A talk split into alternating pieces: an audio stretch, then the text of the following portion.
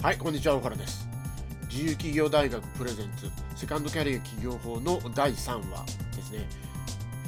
で、今日はビジネスを成功させるために必要な3つの考え方っていうところ、これすごく大事っていうか、あの私の失敗というか、自戒も込め込めての話なんですけれども、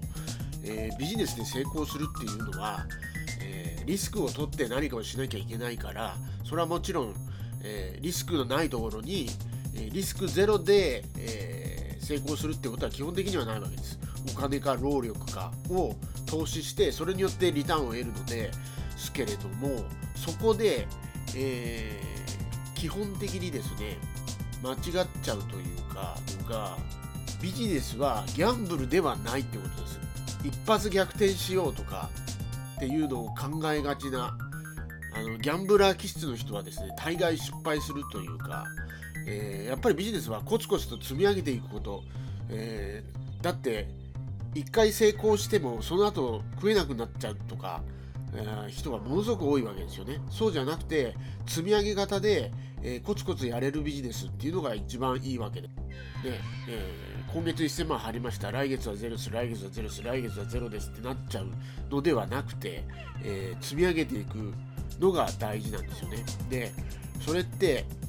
こういうことなんですよ。私はスポーツが好きだからよくスポーツ見るんですけどアスリート一流アスリートってやっぱりこう武道でも言われてますけど心技体メンタルが強さそしてテクニックそして体力この3つがないと絶対勝てないじゃないですか。で実力が同等だったらやっぱりマインドのところで、差が出るんですよね。で、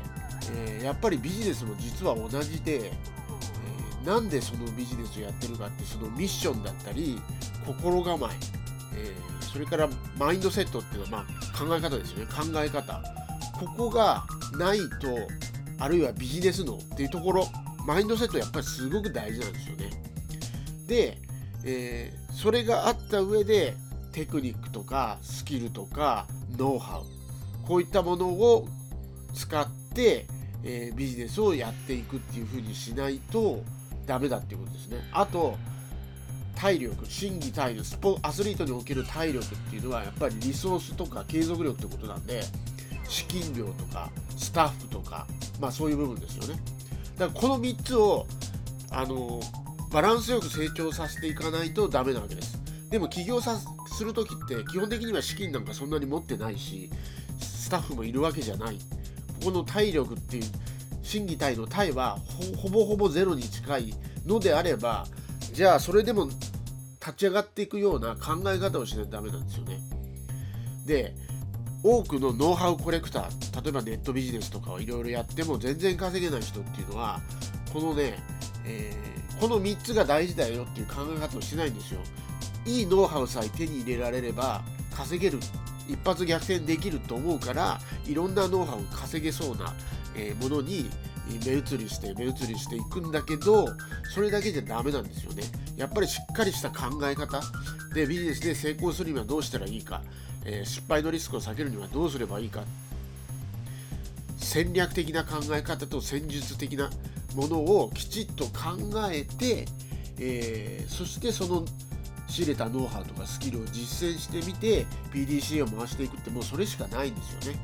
それによって少しずつ利益が上がってきたらこの体力リソースっていうところも徐々に上がっていくのでそういう風になってある程度のレベルに行ったら次のレベルに行けるっていうことなんでその自分の実力がつかないうちにじゃあ年収3000万目指しますとか年収1億目指しますって言ったって無理なんですよね。はい、ということで、えー本当に起業を考えるのであればマインドセットそれからテクニックやノウハウそしてリソースこの3つが大事だっていうことをまず頭に入れてください。はい、えー本日は以上になります。大原でした。